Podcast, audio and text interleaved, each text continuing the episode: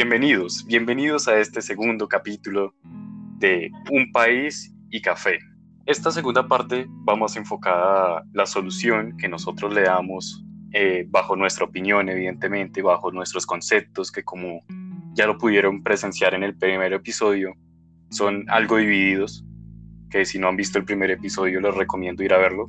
Y pues sí, la pregunta es, en nuestras manos, ¿cuál es la solución? Eh, bueno, en contestación a esa pregunta, eh, creo que en la reforma tributaria habían varios puntos.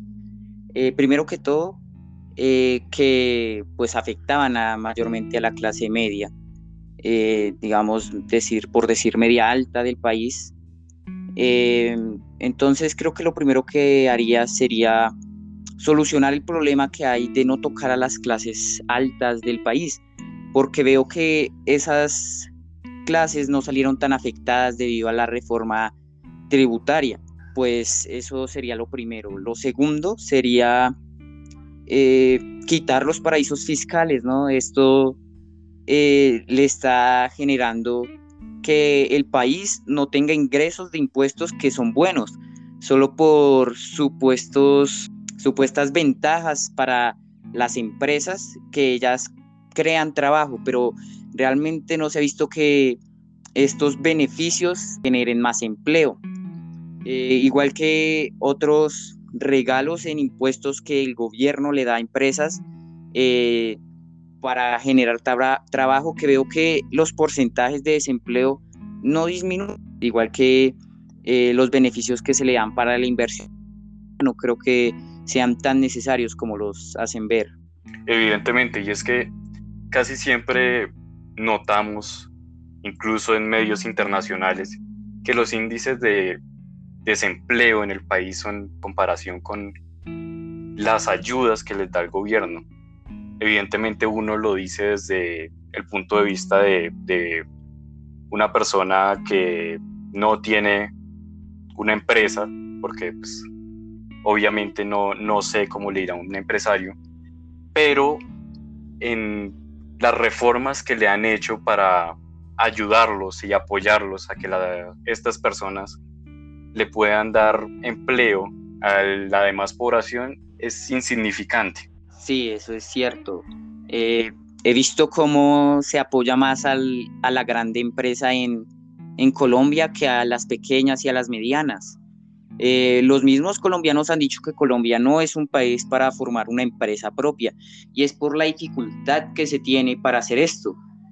En un país donde se tienen recursos, hay la posibilidad, hay gente que sabe, hay gente estudiada para eso y que no puedan sacar su empresa adelante sea porque no tienen el dinero y, no, y, el, y el Estado no se lo da, claramente.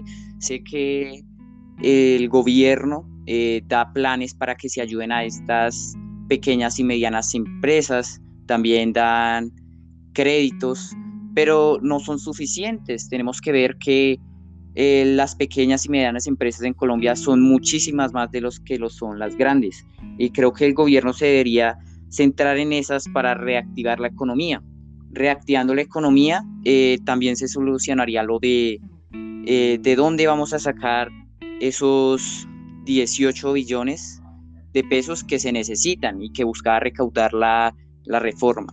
Claro, entonces, bajo un concepto general, cambiar esto que estaba proponiendo la reforma por algo que sea mucho más eficiente, por así decirlo, y que no afecte al sector más vulnerable de la población. Eh, también es importante decir que el gobierno a veces gasta en cosas que no debería o no en ese momento, como por ejemplo lo de lo que pasó con el armamento y todo esto que se compró en plena pandemia, no dándole prioridad a la salud. Es otra cosa en la que el gobierno falla y ha fallado bastantes veces y es lo que genera esta, este pleito y esta injusticia para las demás clases.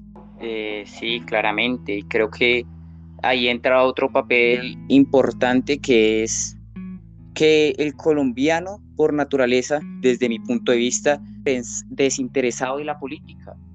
Eh, uno le pregunta a cualquier colombiano, eh, salgámonos primero del contexto que estamos viviendo, ¿no? Mm, si uno le preguntaba a cualquier colombiano eh, sobre la política que estaba en el país, sobre las leyes que se estaban viendo en el Congreso, estoy seguro de que no hubiera contestado. Es porque el colombiano es desinteresado de la política. Y si a esto le sumamos la desinformación, pues claro, tenemos a una persona que ignora la política e ignora lo que está pasando en este medio. Entonces, otra solución sería que como colombianos nos interesáramos más por lo que pasa en la situación política del país y de esta forma acabar con la desinformación que se ve. Totalmente de acuerdo, Joel. Y con esto concluimos el segundo y último capítulo de este podcast.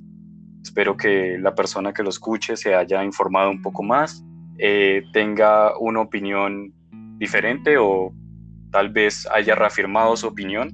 Y muchas gracias.